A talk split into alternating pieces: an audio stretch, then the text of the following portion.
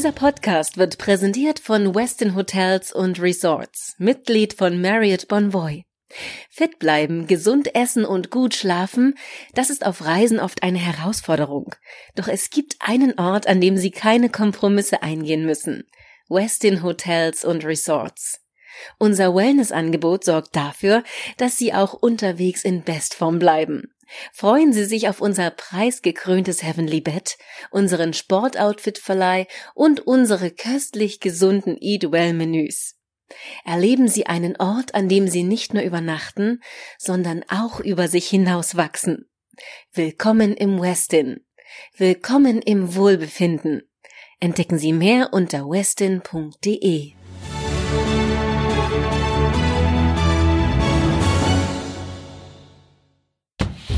Gesundheit. Der nächste bitte. Der FAZ-Podcast. Herzlich willkommen zu einer neuen Folge des FAZ Gesundheitspodcasts. Mein Name ist Lucia Schmidt. Erst vor kurzem gab es wieder Meldungen, die Patienten aufschrecken ließen. Röntgenbilder, die Ärzte digital gespeichert hatten, tauchten plötzlich frei für jeden einsehbar im Netz auf. Es ist nicht das einzige Beispiel dafür, dass die Digitalisierung des Gesundheitswesens der Krankenversorgung in Deutschland alles andere als rund und vorbildlich läuft. Deutschland hinkt weit hinterher. Seit Jahren wird an der digitalen Gesundheitsakte gearbeitet. Neue digitale Abrechnungssysteme verärgern Mediziner und so manches Krankenhaus hierzulande hat nicht mal richtig gutes WLAN. Nicht für die Patienten, teilweise nicht mal für die Mitarbeiter. Davon, wie mancherorts in den USA schon gearbeitet wird, dass ein Computer gleich mit auf Visite ist, der nicht nur durch künstliche Intelligenz glänzt, sondern auch durch eine direkte Digitalisierung der Informationen, davon sind wir weit entfernt hier. Meist zumindest. Das Universitätsklinikum in Essen behauptet, digital schon sehr gut aufgestellt zu sein und dabei den Menschen, den Patienten nicht aus dem Auge zu verlieren. Es bezeichnet sich selbst als erstes Smart Hospital in Deutschland. Was sie dort anders machen und was davon der Patient am Ende auch hat, darüber will ich jetzt mit, gerne mit Herrn Professor Jochen Werner sprechen. Er ist ärztlicher Direktor des Universitätsklinikums Essens. Herzlich willkommen, Herr Professor Werner. Hallo, liebe Frau Schmidt. Ja, ähm, ich habe es schon gesagt, Sie bezeichnen sich als erstes Smart Hospital in Deutschland. Ähm, was verstehen Sie denn unter diesem Begriff? Also ganz kurz vorweg, ich weiß gar nicht, ob wir uns immer mit als erstes bezeichnen. Wir bezeichnen uns als auf dem Weg zum Smart Hospital.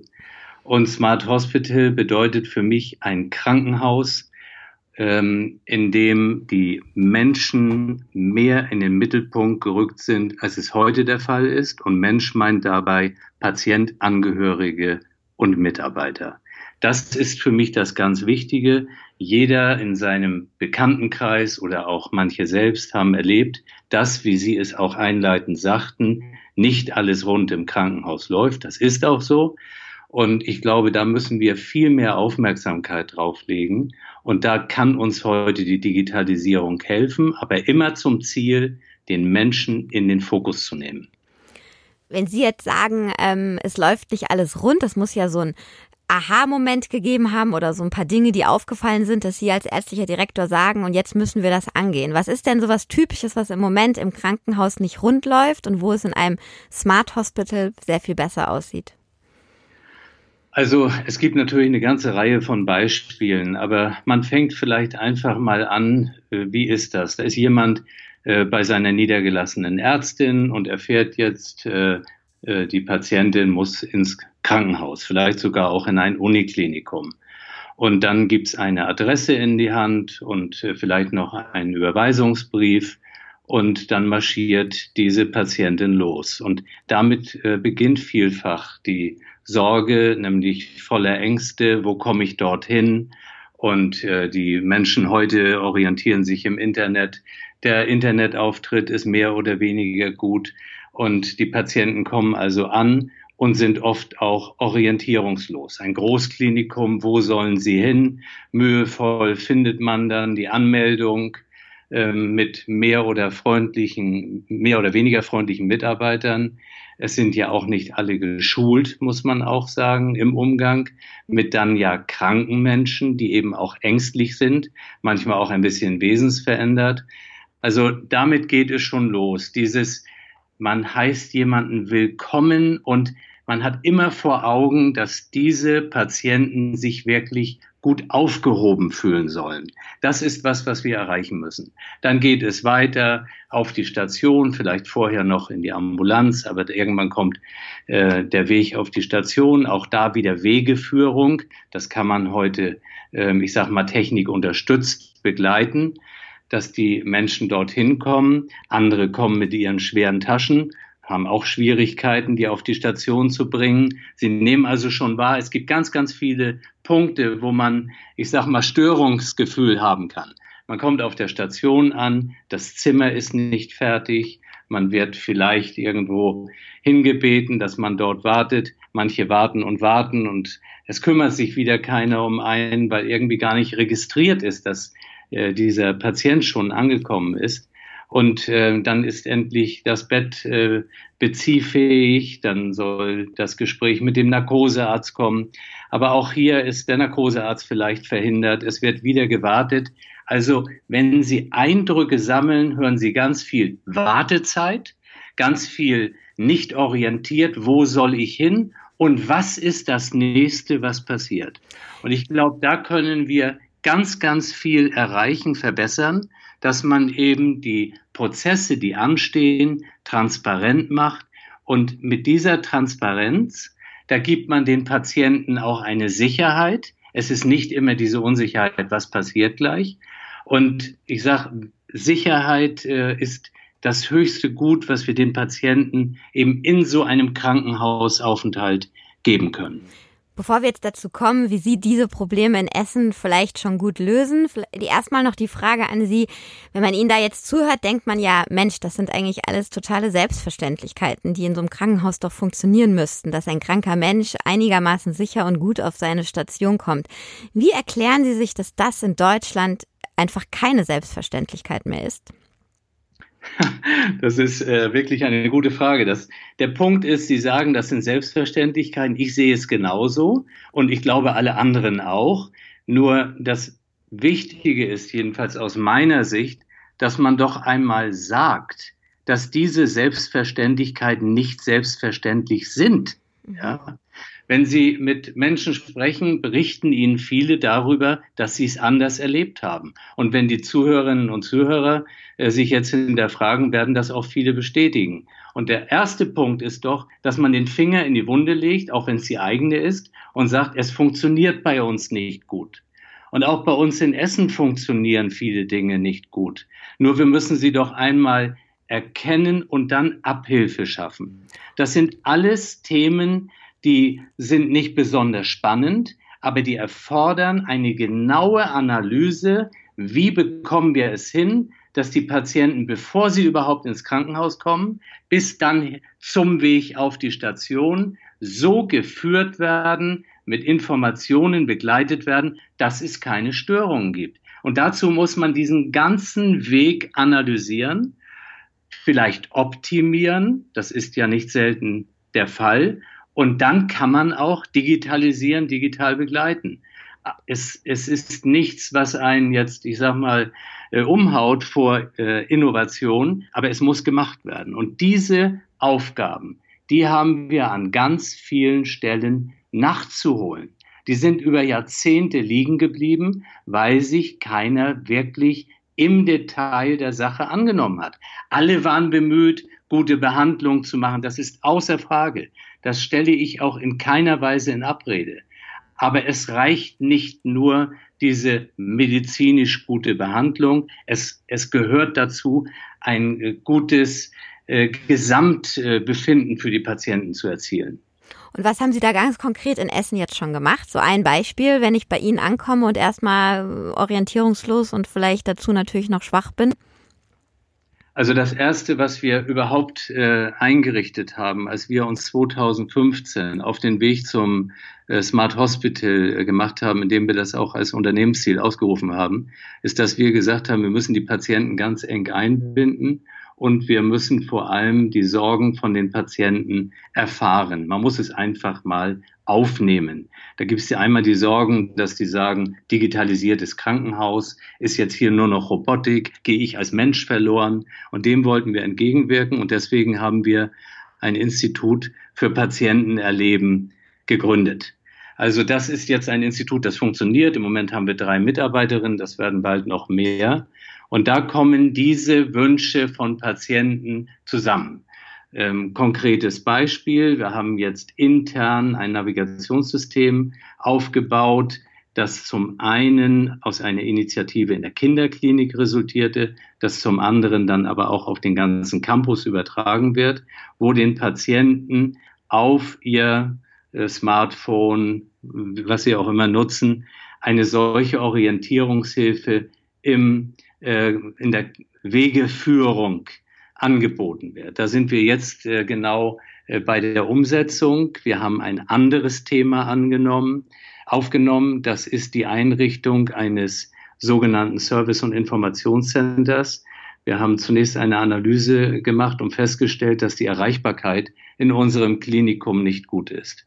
Das gilt für viele Kliniken, ähm, dass die Patienten von außen anrufen, entweder nicht dorthin kommen, wo sie hin möchten, oder dass sie gar keinen äh, Empfang quasi bekommen. Und ähm, das, das ist ein Riesenproblem. Deswegen haben wir gesagt, gut, wir gehen das äh, sehr in die Tiefe an und bauen im Grunde ein, ein Callcenter-ähnliches Konstrukt auf. Das wird jetzt bei uns in dem Tumorzentrum gestartet und dann wird es auf den Campus ausgerollt. Also was ich sagen muss, ist dieses ganze Thema Information und Kommunikation, Ansprechen von Problemen, das ist bei uns mehr und mehr in den Fokus gerückt. Und Sie erkennen aus diesen Beispielen, dass das nicht von heute auf morgen aufzubauen ist. Das hat natürlich die Einbeziehung äh, von den äh, Personalgremien etc. Äh, zur Folge. Das will man ja auch alles gerne tun. Aber wir sind eben so weit, dass wir auf den Wegen sehr, sehr viel erreicht haben. Jetzt ähm, sind, äh, ist es ja so, dass es nicht viele Vorbilder vermutlich dafür gibt im Moment, zumindest in Deutschland, die das so offensiv und auch so transparent angehen. Haben Sie da überhaupt Vorbilder, etwa zum Beispiel in den USA, die zumindest teilweise ja doch weiter ist als wir in dem Bereich? Oder ist das wirklich eine individuelle Lösung dann für Essen mit den ganz konkreten Problemen? Wie gehen Sie das an bei dem Lösungssuchen?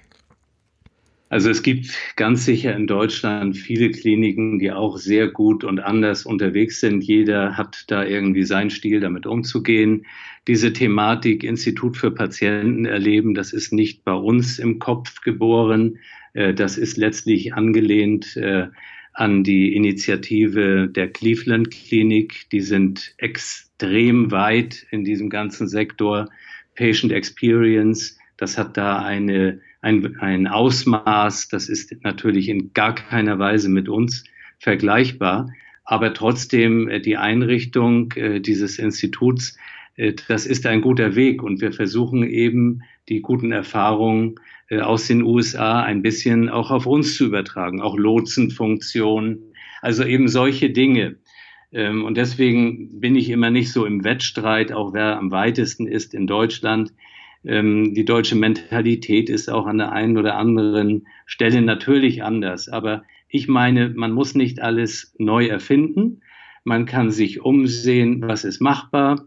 Wir starten ja nicht mit einem Institut mit 100 Mitarbeitern. Dann sehen Sie, jetzt haben wir drei. Das ist alles Schritt für Schritt.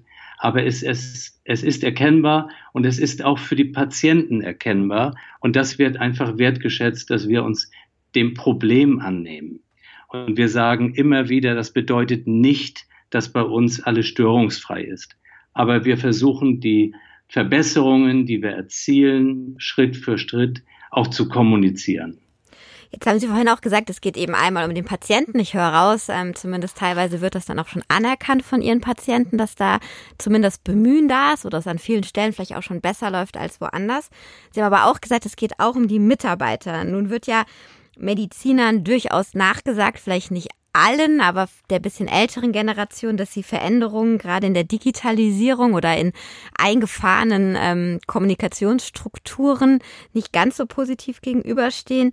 Wie haben denn Ihre Mitarbeiter reagiert, ähm, wenn sie eben mit solchen neuen Kommunikations- und Lösungsvorschlägen kommen? Ja, für mich ist das das zweite zentrale Thema im Krankenhaus der Zukunft Das ist eben eine Verbesserung der Situation des Empfindens für Mitarbeiter. Das halte ich für extrem wichtig. Und äh, Sie sprechen das Hauptthema an. Das ist natürlich äh, der Wandel, der damit erforderlich ist, der Wandel in den Köpfen. Und deswegen ist das ganze Thema ein riesen Change-Thema.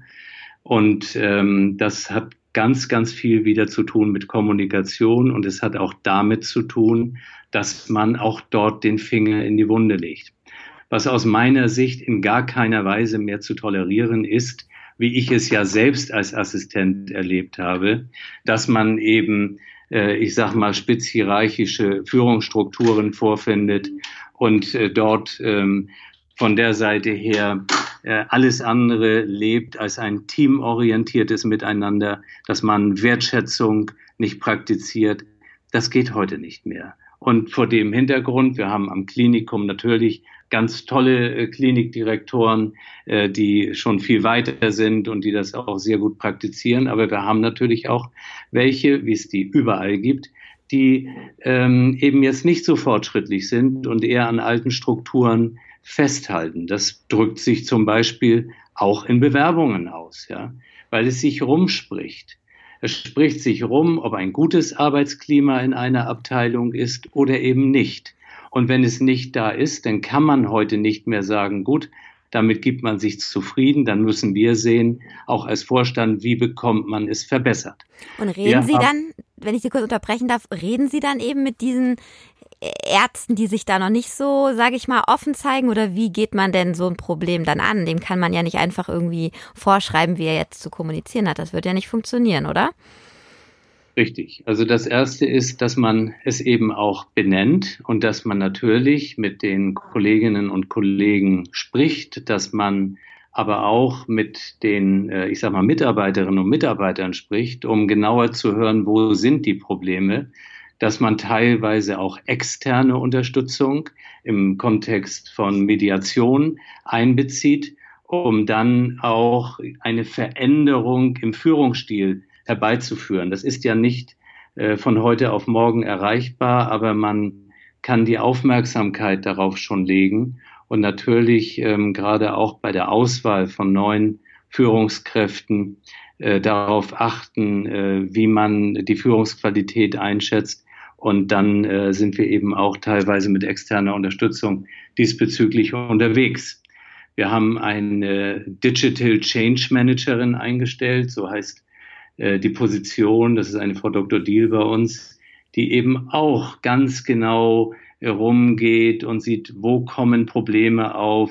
Wir, wir müssen ja ein paar Vertrauenspersonen schaffen, wo Mitarbeiter ihre Sorgen auch äh, vortragen können und die müssen Gehör finden, damit, wenn sie sich nicht wohlfühlen, äh, dem nachgegangen wird. Und das ist ein Prozess, äh, der ist mir extrem wichtig. Deswegen spreche ich ihn eigentlich bei jeder äh, Versammlung bei uns auch an, äh, auch dass ich mich da selbst drum kümmere, weil diese Form des Umgangs miteinander in meinen Augen auch die Zukunft der Universitätsmedizin beeinflussen wird. Wir brauchen die besten Köpfe, aber die sind heute nur dann zu gewinnen, wenn man eine gute Arbeitsatmosphäre hat.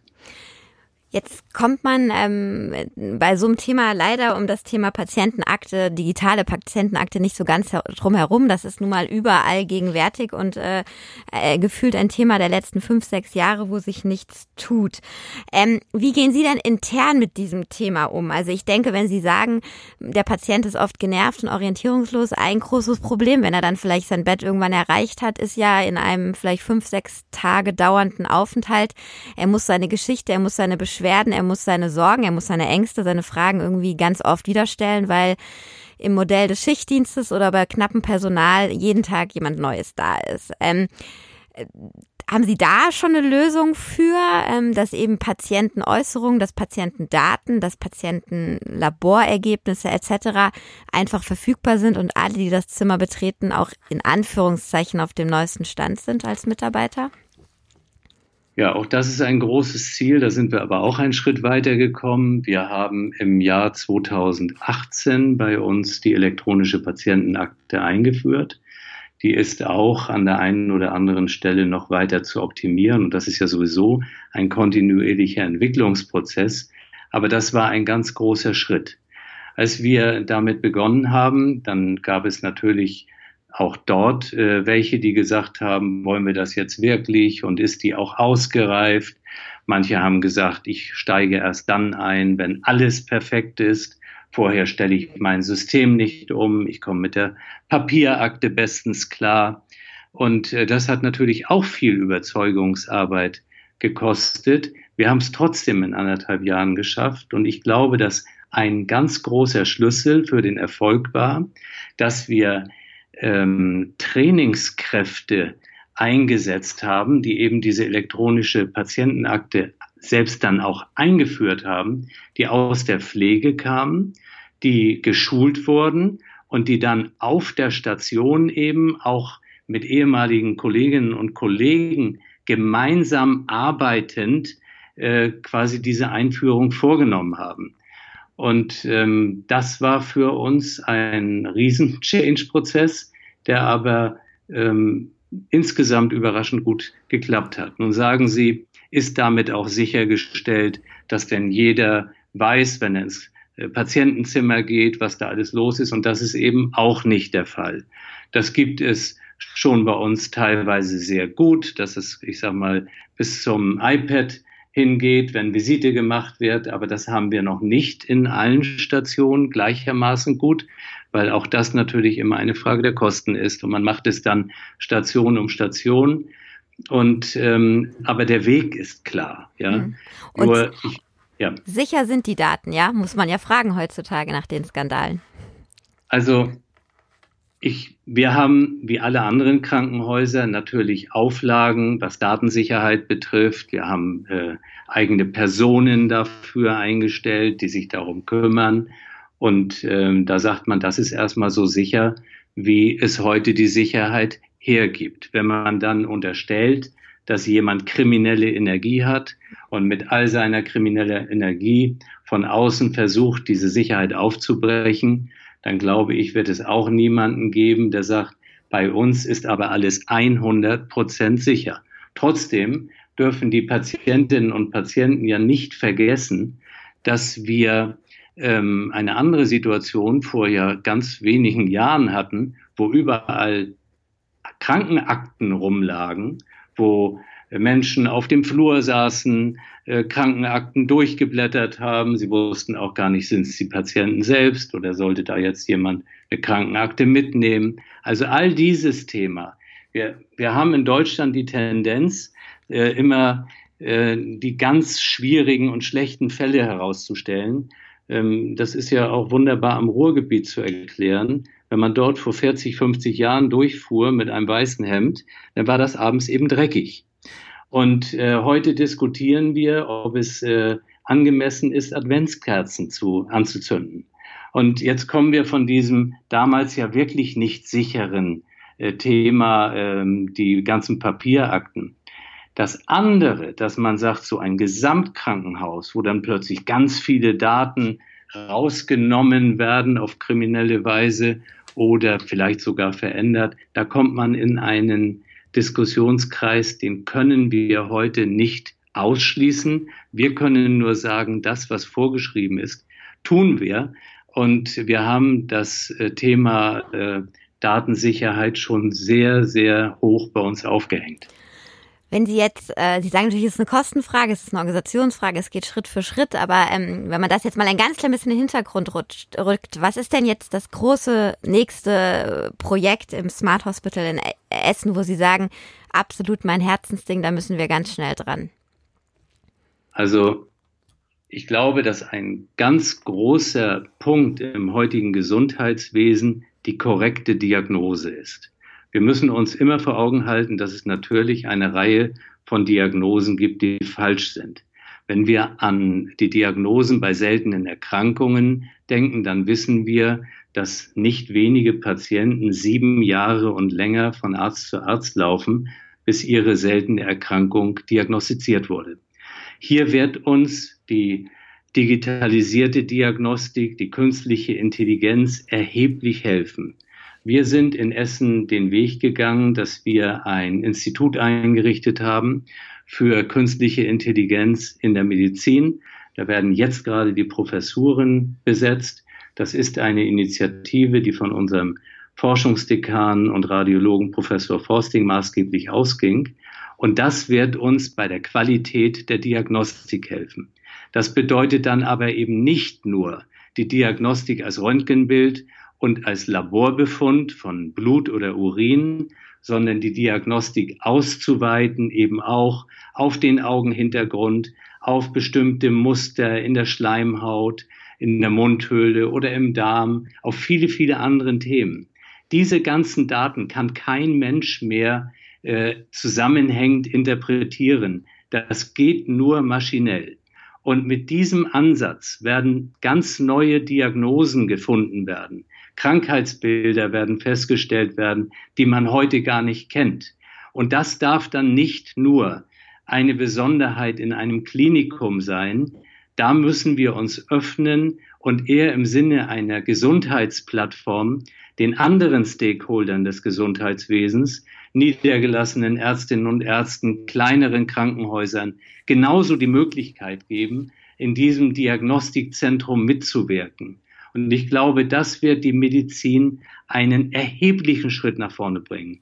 Und wenn Sie dann eine ganz subtil, genaue Diagnose haben, darauf basierend werden Sie personalisierte Therapieverfahren initiieren. Und das ist der Punkt, wo ich sehe, dass die künstliche Intelligenz neben vielen Prozessoptimierungen etc. aber wirklich von Nutzen sein wird. Jetzt sind wir heute einen weiten Bogen gegangen, sozusagen von Selbstverständlichkeiten, wie wir uns beide einig waren, die im Krankenhaus bei kranken Menschen, hilfsbedürftigen Menschen eigentlich funktionieren sollten, zu durchaus jetzt am Ende solchen Diagnostikmethoden, die die Zukunft bringen wird. Vielleicht ganz kurz, was glauben Sie? Wie lange müssen wir hier in Deutschland noch warten, dass eben sowohl Selbstverständlichkeiten wie äh, sehr moderne Diagnostikverfahren zumindest äh, weiter verbreitet sind, als es im Moment ist und eben der Kulturwandel im Krankenhaus wirklich stattgefunden hat. Äh, sprechen wir da von fünf Jahren, zehn Jahren, 30 Jahren, zwei Jahren? Was meinen Sie? Ähm, zum einen stelle ich fest, dass es ganz, ganz schwierig ist, eine Prognose abzugeben. Wenn man mich dieses ein Jahr früher gefragt hätte, hätte ich gesagt, na ja, das dauert in Deutschland sicher noch 10, 15 Jahre. Heute würde ich sagen, das dauert fünf oder zehn Jahre und möglicherweise werden wir es noch viel schneller erleben. Also ich spüre einfach in Deutschland, dass viel mehr Geschwindigkeit aufgenommen wurde und dass wir alle, und das dürfen wir eben nicht vergessen, einfach starten können. Gerade auch die Geschäftsführung und Vorstände von Krankenhäusern, ähm, die können nicht nur sagen, uns fehlt das Geld, man kann gerade von der Mitarbeiterführung etc., man kann Bereitschaft schaffen, dass die heute schon vorhandenen Technologien mit Begeisterung auch eingeführt werden. Es nützt nichts, wenn Sie die Mitarbeiter erst lange überzeugen müssen, die neuen Technologien einzusetzen, auch wenn das Geld heute vielleicht noch nicht da ist. Aber das ist vielleicht in zwei Jahren da, vielleicht ist es dann auch kostengünstiger. Mhm. Ich glaube, dieser Wandel in den Köpfen, davor dürfen wir nicht zurückschrecken. Das müssen wir annehmen und äh, diese Aufgabe umsetzen. Die Technologie wird so oder so kommen. Und daran werden sich dann die verschiedenen Krankenhausunternehmen messen lassen müssen, wie, wie ist bei denen die Diagnostikqualität etc. Es bleibt also spannend. Ja, lieber Herr Professor Werner, vielen Dank für diese Einblicke sozusagen in das Smart Hospital und für die Informationen. Ähm, lieber Hörer, Ihnen besten Dank fürs Zuhören und Ihr Interesse. Wenn es Ihnen gefallen hat, dann freuen wir uns natürlich sehr, wenn Sie das nächste Mal wieder mit dabei sind. Fürs Erste sage ich an der Stelle Tschüss. Gesundheit. Der nächste bitte. Der FAZ-Podcast.